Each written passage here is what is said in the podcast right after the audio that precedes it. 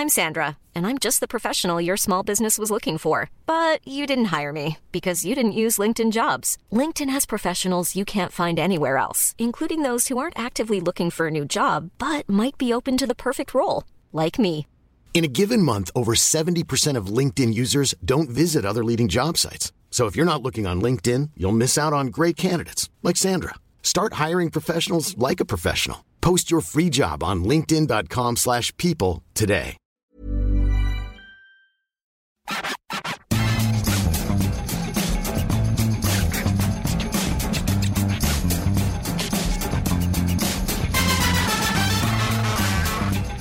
Bonjour à toutes et à tous, bienvenue dans le FC Stream Team. Je suis Martin Mosnier, journaliste à Eurosport et avec Maxime Dupuis, on va débriefer la surprenante défaite des Bleus face à la Tunisie. On a été cueillis à froid, 1-0.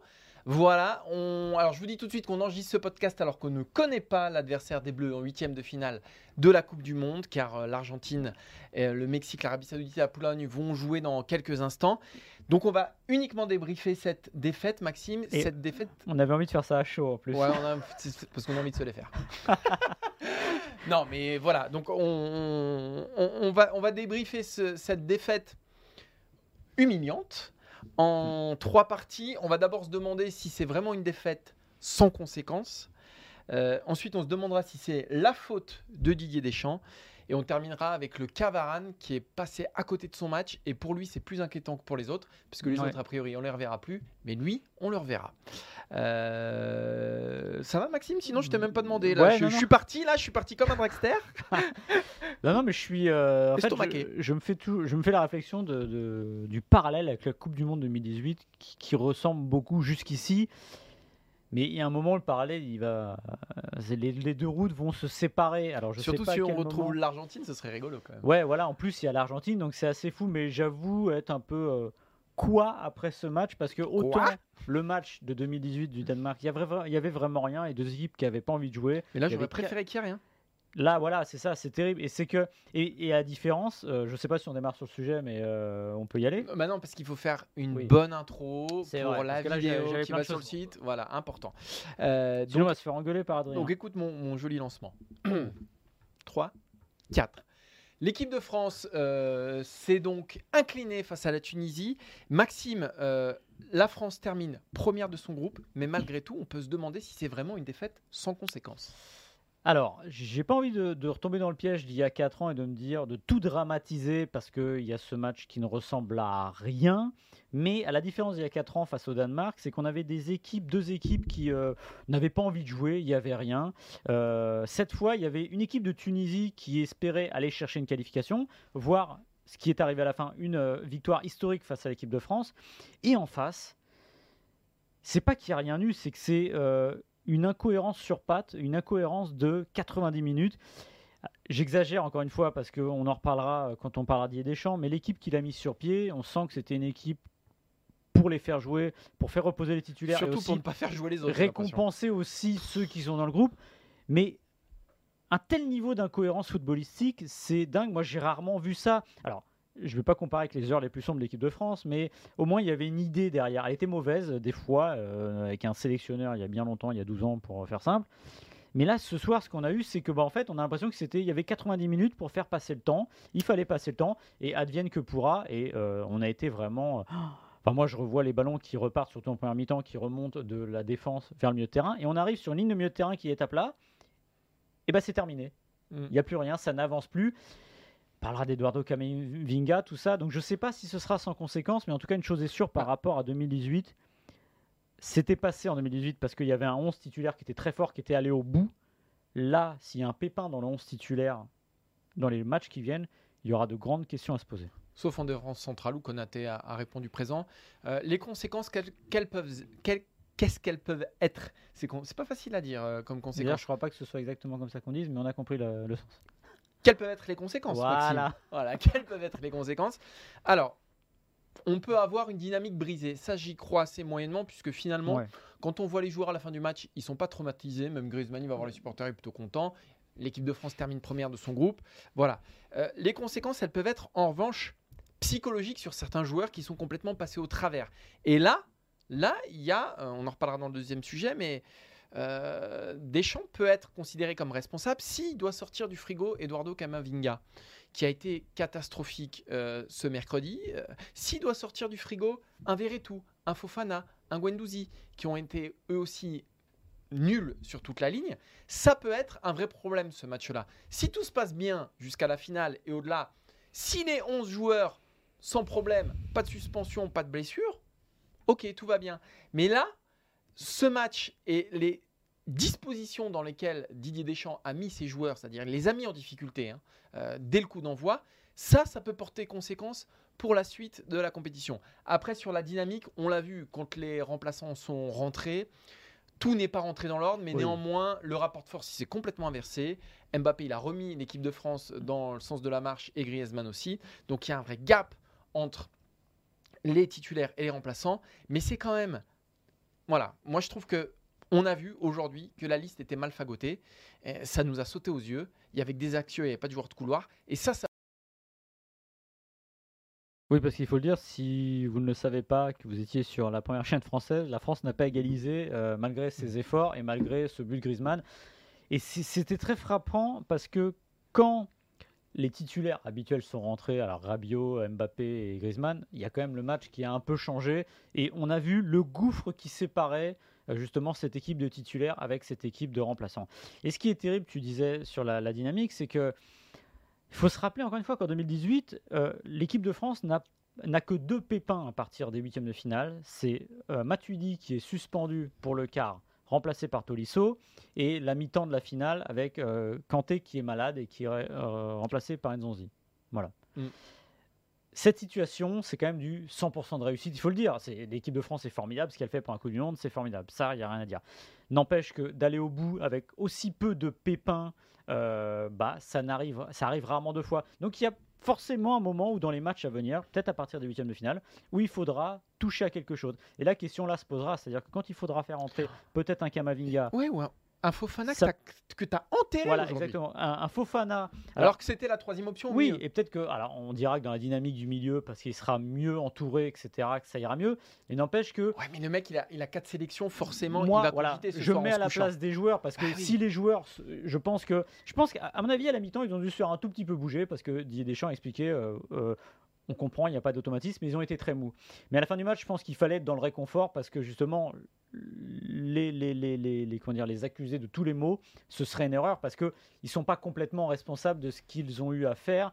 Et justement, maintenant, le but, c'est qu'ils ne perdent pas la confiance parce que tu, tu l'as dit, aujourd'hui, ils vivent pas dans un vase clos. C'est-à-dire qu'ils vont voir la presse, ils disent qu'ils ne jamais les journaux, ils vont regarder, ils vont voir les notes, ils vont voir les réseaux sociaux. Bah, des fois, euh, quand ça marche un peu moins dans les jambes, ça vient d'en haut. Et si en haut, ils sont un peu perturbés, bah, c'est pas bon pour tout le monde. Et là, on a encore confronté à un problème euh, qui escorte Didier Deschamps depuis quasiment qu'il a pris l'équipe de France, c'est les manques de solutions sur le banc. On a même Kingsley Coman. Kingsley Coman, ailier droit, gauche, peu importe, du Bayern Munich, buteur, unique buteur en finale Ligue des Champions. On le voit euh, ce mercredi, c'est catastrophique. C'est catastrophique. Et je pense que si on lui donne des relais devant, Mm. que si on lui donne euh, un défenseur latéral qui déborde un tout petit peu plus, si on lui donne des milieux qui se projettent un tout petit peu Mm. plus, c'est peut-être pas le même match pour Kingsley Coman et c'est peut-être pas le- la même suite de tournois. Or, on va avoir besoin de Kingsley Coman parce que lui, il va rentrer en jeu, c'est une certitude. Comment il se relève d'un match comme ça? Alors, c'est un professionnel, peut-être qu'il s'en relèvera très bien. Mais ce qui est sûr, c'est qu'on prend le risque de le fragiliser Oui. sur un match comme ça. Moi, c'est ce qui m'a vraiment dérangé aujourd'hui. Encore une fois, comme tu dis, Kingsley Coman, je pense, bon, il a 47 ou 48 sélections, quelque chose comme ça. Il en a fait des moins bonnes et à la rigueur, il sait à la rigueur comment se relever. Mais pour les joueurs à très peu de sélections, euh, je crois qu'il y avait 7 joueurs à moins de, à moins de 10 sélections. Il bah, faudrait pas qu'ils soient touchés, voilà, parce que encore une fois, c'est à un moment, je crois que c'est Di- Didier Deschamps qui l'a dit à la fin. Il dit là, ils ont vu ce que c'était un match de Coupe du Monde. Bah ouais, mais ils ont vu et euh, ils peuvent se dire ah bah on n'est pas forcément au niveau, donc c'est le pire qui puisse arriver au bleu. Donc maintenant, il faut espérer. Et l'exemple type, c'est évidemment par l'absurde cette position de d'arrière gauche où notamment la première période. euh, moi, j'avais. C'est assez douloureux pour Kamavinga. Je me disais, j'imaginais, euh, vous êtes au milieu d'un- terrain, vous savez que vous n'avez pas le niveau à ce poste-là, vous essayez de faire votre mieux, mais que ça revient par vagues successives et que vous êtes devant les, yeux du monde qui voit que vous n'êtes pas au niveau. Alors oui, il est milieu de terrain, oui, mais n'empêche que pendant ce temps-là, s'il a passé un, j'allais dire un sale quart d'heure, mais une sale heure et demie, donc c'est pas évident. Donc il faut espérer que les joueurs seront pas tout touchés et surtout que, bah, évidemment, Théo Hernandez ira jusqu'au bout de la compétition. Ah oui, là c'est c'est- c'est capital. Alors, on va aborder, on va mettre les mots, Maxime, puisque euh, évidemment l'équipe de France a chuté, euh, évidemment elle est qualifiée, mais ce mercredi, le principal coupable à mes yeux de la performance complètement ratée de l'équipe de France, c'est Didier Deschamps. Pourquoi Didier Deschamps? Parce qu'il a décidé, contrairement à ce qu'il fait d'habitude, de sortir tous ses titulaires ou presque. Il n'a maintenu finalement que Varane. Mais pourquoi Varane? Parce qu'il avait besoin de temps de jeu Et Chouameni.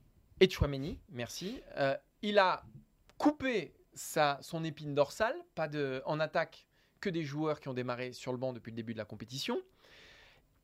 Il a mis un Dissassi à droite et un Kamavinga, mais là il avait moins le choix à gauche à des postes qui ne sont pas les leurs. Un Guendouzi, finalement on ne sait pas trop où il a joué Guendouzi, est-ce qu'il a vraiment joué?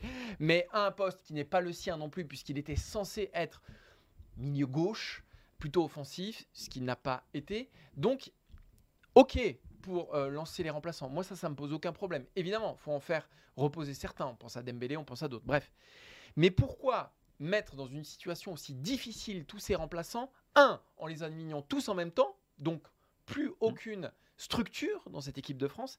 Et deux, en les plaçant à des postes qui ne sont pas les leurs. Euh, et en plus, des joueurs inexpérimentés. Donc là, ça faisait beaucoup, beaucoup, beaucoup de raisons de se planter.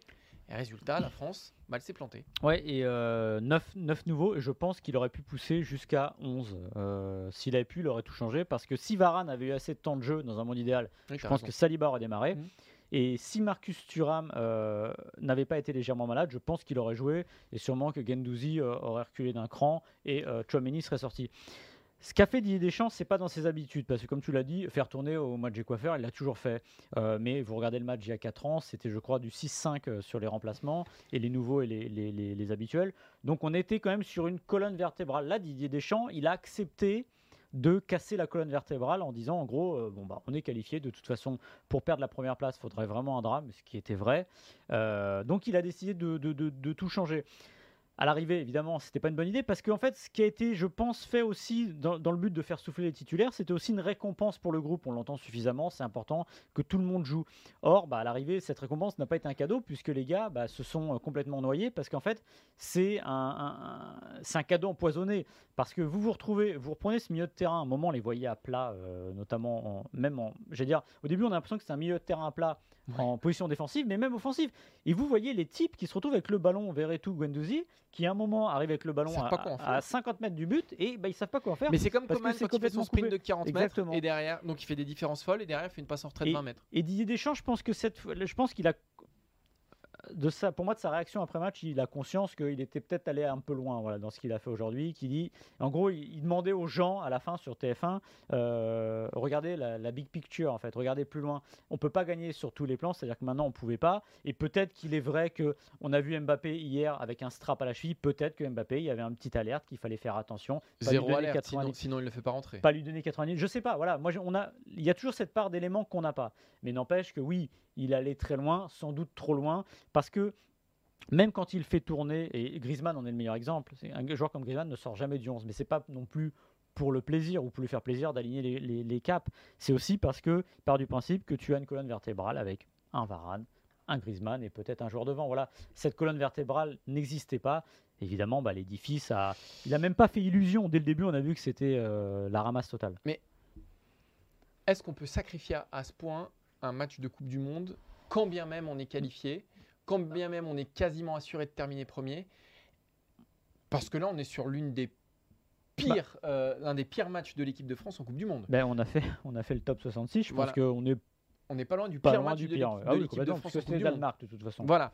Euh, et non pas qu'à cause du résultat, euh, déjà par le pédigré de l'adversaire, mais surtout, surtout par le contenu. Parce que cette équipe de France, elle a deux occasions et demie face à la, face à la Tunisie. Est-ce qu'on peut sacrifier à ce point-là Euh, Alors, Didier Deschamps, il n'y a que la gagne qui l'obsède, mais la gagne finale. Parce que là, finalement, il prend ça comme, même pas une étape, il prend ça comme une parenthèse Une péripétie. comme une péripétie, comme une parenthèse. Il a sans doute raison. Il a- Enfin, c'est la suite des événements Ouais, qui nous diront s'il a raison ou non. Parce que si ça coince en huitième de finale, peu importe l'adversaire, On reparlera de ce match euh, en bois et on se dira peut-être que, eh ben, peut-être que ça a diffusé quelque chose dans, dans le collectif. Moi, je ne crois pas encore à cette thèse-là. Mais malgré tout, il prend ce risque-là. Il prend ce risque-là. Encore une fois, qu'est-ce que ça lui coûtait de panacher un tout petit peu plus? Nous, d'ailleurs, on en parlait hier dans le FC Stream Team, on en parlait même il y a deux jours. On se disait que il allait maintenir un Mbappé, un Griezmann, un Varane et peut-être un autre. Euh, La voilà. fameuse colonne vertébrale. Ce qui est terrible, c'est que c'est exactement la même situation qu'il y a 4 ans, sauf que j'ai du mal à croire C'est une que caricature. ça va se répéter. Mm. Voilà, c'est ça. Mm. Je, que le seul truc où j'ai du mal à y croire, c'est que on savait qu'on s'exposait à ce type de match-là, mais On, peut-être on s'y pas. attendait. On s'y attendait. Oui, mais je m'attendais à la rigueur à un match chiant, euh, voilà. Mais là, c'était. Mais même pour, euh, même pour Didier Deschamps, même pour Stéphane, même pour le staff, qu'est-ce qu'il y a à retenir quand vous êtes sur le banc, vous voyez que vos joueurs ne savent pas quoi faire du ballon parce qu'ils ne sont pas faits pour. Regardez Kamavinga sur le côté gauche, il rentrait dans l'axe. À un moment, on voyait sa, sa hitmap euh, en première période. Quand il revenait, quand il allait dans quand il allait au milieu de terrain, il voyait qu'il était mieux. Il rentrait vraiment dans l'axe. Il n'avait pas du tout le jeu d'un arrière latéral, et, et ce qui est complètement normal. Donc je sais même pas en fait. Je je sais même pas ce qu'il y a à retirer pour dire à part pour Konaté, voilà. Oui. Et peut-être évidemment Raphaël Varane. Transition man. Raphaël Mara- Varane, effectivement, euh, l'équipe a sombré. Mm. Les individualités ont sombré. Ce n'est pas très grave puisque finalement, a priori, on ne sera pas amené à les revoir, sauf Chouameni et sauf Raphaël Varane. Et autant Aurélien Chouameni, finalement, livre une copie euh, pas très propre, mais bon, on va dire passable, autant Raphaël Varane, lui, il s'est perdu. Et là, Maxime, ça peut être un peu inquiétant pour le vice-capitaine de l'équipe de France. Ouais, là je suis plus embêté parce que en fait, il y a des moments, j'avais l'impression de voir le Upamecano d'avant de la Coupe du Monde. Alors j'exagère un peu, hein, évidemment. Varane, 89 sélections, ok, on, on va pas le refaire sa carrière, son pédigré. Mais je suis d'autant plus euh, perturbé que. euh, alors Varane, déjà, il faut, le- faut le dire, il, il revenait contre euh, le Danemark. Ça a fait le job plutôt pas mal avec Dario Upamecano. Et sans être sans être formidable. Mais bon, s'il y avait eu, la, Voilà. j'allais dire, le quart des alertes de ce qu'on a vu euh, face euh, à la Tunisie, je pense qu'on aurait eu des problèmes. Euh, on pourrait dire oui, alors il n'était pas habitué, jouer avec Konaté. Oui, sauf que Varane, toute sa carrière internationale, on va citer, si on va pas citer tous les types à côté de qui il a joué, mais il y en a un paquet. Et sa première, avec Coupa Mécano, ça s'est très bien passé. Et Konaté Alors- a été très bon, donc il- Et- il l'a pas Voilà. fragilisé. Et Konaté a été très bon, il n'y a pas eu besoin de compenser quoi que ce soit, puisque Konaté a été plutôt, plutôt, plutôt bon. Donc voilà, moi je suis, je, je, je sais pas s'il s'est senti fatigué, si les 4 jours, déjà il était sorti un quart d'heure de la fin face au Danemark, donc ça veut dire qu'il n'avait pas 90 minutes dans les jambes. Là, il a joué, mais pas très bien. Alors évidemment, ça ne va rien remettre en cause. Le, la charnière, Bien sauf sûr. évidemment Pépin qu'on ne connaît pas encore à cette heure, sera Dayo Pamecano, Raphaël Varane face à l'Argentine, la Pologne, l'Arabie Saoudite, qui vous voulez, ou le Mexique en huitième de finale. Mais n'empêche que ben, j'avoue que je suis un peu interloqué, perturbé, parce que s'il y en avait un que j'imaginais pas passer à côté euh, face à la Tunisie, c'était bien Raphaël Varane. Et prenez le but tunisien. Euh, Kazri a plein de qualités, Mm. vraiment. Mais la vitesse, c'est quand même pas la qualité première de Wabi Kazri, hein, je peux vous le dire. On, on le connaît tous très bien, on le voit en Ligue 1 depuis des années. Il a pris de vitesse Raphaël Varane, Wabi Kazri. Euh, Il l'a laissé sur ses appuis. Euh, c'est- cette action, elle n'est pas digne de Raphaël Varane. Euh, alors, est-ce que c'est une péripétie et il va monter en puissance et il va nous faire euh, bis repetita de 2018 Je l'espère pour lui. Mais ce qui est certain, c'est que ce match-là, il jette un voile sur Mm. Raphaël Varane. Tu l'as dit, Konata a été très bon, il ne l'a pas fragilisé. Alors dis ça si, c'est vrai que quand tu n'as pas un arrière droit qui connaît les ficelles du métier, ça peut être peut-être un peu compliqué, euh, effectivement. Euh, jouer avec Steve Mandanda, il n'a peut-être pas l'habitude non plus. Mais enfin, c'était la Tunisie en face. Alors son milieu là aussi assez mal protégé, ça c'est certain. Mais dès les premiers ballons, Ouais. on a senti que voilà, il s'est fait prendre sur des contres, etc. Euh, et on l'a senti fébrile. Ce serait une catastrophe que Raphaël Varane euh, ne soit pas dans son tournoi parce qu'il n'y a pas euh, 50 joueurs cadres dans cette équipe de France et Deschamps a besoin comme ça de points d'attache dans son 11. Euh, Varane en est un, euh, et il n'y en a pas 50. Il y a Griezmann, il y a Lloris et il y a Mbappé, si, si on schématise. Alors oui, Konaté a été très bon, euh, mais tu l'as dit, pour l'instant, il n'y a pas à remettre en cause la situation de Raphaël Varane. Mais il faudra qu'en huit- en huitième, il se relève et qu'il se relève très vite. Parce que là, euh, oui, il y a une ombre au-dessus de Varane. Et de, de toute manière, il y a- il- il- la seule remise en cause qu'il pourrait y avoir, c'est une blessure, parce que j'imagine pas quoi qu'il arrive, Deschamps Oui, sortir Varane. rechute, oui. Et il faudrait pas que euh, la situation que Didier Deschamps voulait éviter euh, pendant la Coupe du Monde, c'est-à-dire emmener des joueurs qui ne soient pas prêts, ce qui était le cas de Raphaël Varane, puisque souvenez-vous qu'il arrive en même temps que Benzema et qu'ils doivent réintégrer l'entraînement collectif dès le premier soir au Qatar, ils n'en sont pas capables, euh, que finalement ce soit bah, euh, on tire un fil et qu'on se rende compte que bah, finalement c'était pas bon et qu'il n'était pas prêt. Alors ce qui est étonnant, c'est qu'il a été très correct contre le Danemark et que ce soir il y a eu un coup de moins bien, comme tu le dis, on pourrait très bien dire euh, oui mais il était avec Konaté, oui il était avec Dissassi, oui il connaît pas ses milieux, il est moins protégé, sauf que j'ai vu des gestes qui ne sont pas habituels. Mm. Euh, tu parles justement du but de Casery. Oui, c'est vrai, là, il est complètement sur les fesses et à l'arrêt complet. Il y a en première période une relance Ah oui, complètement sur Casery. improbable sur Casery. Qui, Dans l'axe, ouais. presque on a envie de, de se dire, c'est- pas, pas Raphaël Varane. Donc oui, en effet, il y avait un truc qui n'allait pas. Il va falloir juste espérer que ce soit un match sans, que ce soit une petite, euh, un petit contre-coup, parce qu'après tout, il y a eu quatre jours entre les deux matchs, qu'il y a ce manque de rythme, et peut-être que ce qu'il emmagasine l'aidera pour le prochain. Mais lui, typiquement, ça ne l'aide pas euh, en vue du, du, du huitième de finale qui est prévu dimanche. Et ce qu'on sait sur Raphaël Varane, c'est que quand même en équipe de France depuis 10 mi- 2018, c'est très moyen Mm. par rapport à ses standards, qu'il y a eu un léger effondrement quand même de son niveau moyen, mais qu'il avait fait un super début de saison à Manchester United. Voilà, aujourd'hui, euh, aujourd'hui c'est très difficile de déterminer euh, bah, le, le- le potentiel réel de Raphaël Varane, parce qu'on n'est pas dans le groupe, parce qu'on n'a Mm. pas toutes les données. Mais ce match, euh, c'est sûr, un style de doute. Ce que j'espère, que ce qu'on saura vite, j'espère, c'est s'il n'y a pas un pépin physique ou il était à court, voilà, parce que c'est vrai que c'est très étonnant, encore une fois, après un premier mieux match. que ça arrive. Voilà, peut-être qu'ils ont bien fait de le faire jouer. Et Oui, au moins on saurait, voilà. Voilà, je Et- sais pas. Mais Et, et au pire, si en cas de pépin, au moins, on sait que Konaté, Ah oui. il est là. Euh, Konaté ou pas Mécano, c'était plutôt pas mal le premier match. c'est incroyable quand même ces deux-là. Ouais, et ça, ça, fait partie des, des trucs. Déjà, si on m'avait dit qu'aujourd'hui, la moitié des joueurs que j'ai vu jouer joueraient un match de Coupe du Monde, j'aurais peut-être eu un doute à un moment. Ouais. Mais que Upamecano, euh, Konaté soit peut-être potentiellement la charnière la plus solide que l'équipe de France est sous la main, que Didier Deschamps est sous la main. Ah, si tu nous as dit ça il y a un mois, je pense Bah que non, je t'aurais rayonné. oui, oui, bah oui. Voilà. Je crois que je l'avais dit d'ailleurs. non, toi tu nous saoules avec Saliba, le pauvre Saliba. Je sais pas Ouais. ce qu'il a fait à Didier Deschamps. D'ailleurs, mais et- et ce qui- alors c'est marrant que tu parles de Saliba parce que quand il est rentré, il a eu un moment, un moment de vide sur une relance. Ah, et c'est là, c'est là qu'il faut voir l'importance psychologique qu'un match peut jouer. C'est-à-dire que Saliba, il n'a pas de raison d'être euh, un peu à la ramasse en rentrant. Il vient de rentrer. Et surtout c'est un, un gars qui ne doute jamais. Il ne doute pas, on le voit rentrer. il se fait- Et là, il, a, il il tourne sur lui-même. Je ne sais pas ce qu'il veut faire à sa relance. Il Il finit par boulot. perdre le ballon.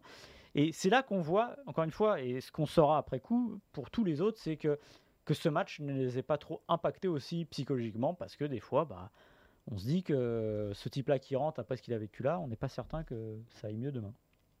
Merci Maxime. Moi Merci, je suis Martin. certain que ça ira mieux demain. Parce Bah, que toi, plus ça avance, mieux t'es. Là ce soir, t'as été. Adrien, il pleure. Il pleure derrière la, la caméra là-bas. Il chiale, il chiale d'émotion. Euh, C'est parce que, alors il faut le dire, c'est parce qu'Adrien a ramené un flanc. Ah, il a amené un Et il n'y a rien que j'aime plus que le flanc. C'est vrai, mais on va encore nous dire là dans les, dans les commentaires, vous parlez que de bouffe. Bah oui, dit, mais, ouais, euh, mais depuis, la- depuis le début de la Coupe du Monde, on n'en parle pas beaucoup. C'est vrai. Et pourtant on a faim. hein. Et qu'est-ce qu'on va manger d'ailleurs? Parce que là, on vous le dit, on est avant, il est avant. Ah, le match de l'Argentine vient de commencer, donc il est un peu plus de 20h. Normalement, on devrait déjà avoir mangé et on n'a rien mangé. Et surtout, on ne sait pas ce qu'on va manger. Exactement, là c'est le grand vide. C'est comme France-Tunisie, c'est le grand vide. Voilà. Merci Maxime, merci Adrien derrière la caméra, merci à Quentin pour le bel habillage, les beaux visuels. Et si vous voulez les voir et que vous nous écoutez uniquement en podcast, allez sur eurosport.fr. Ça vaut pas le coup pour nous, ça vaut le coup pour les visuels. D'ailleurs, on était tous les deux en couleur du deuil aujourd'hui. Exactement, en noir. Et rendez-vous demain pour un nouveau numéro du FC Stream Team. On se lancera vers la course au huitième de finale. Ciao, ciao. Salut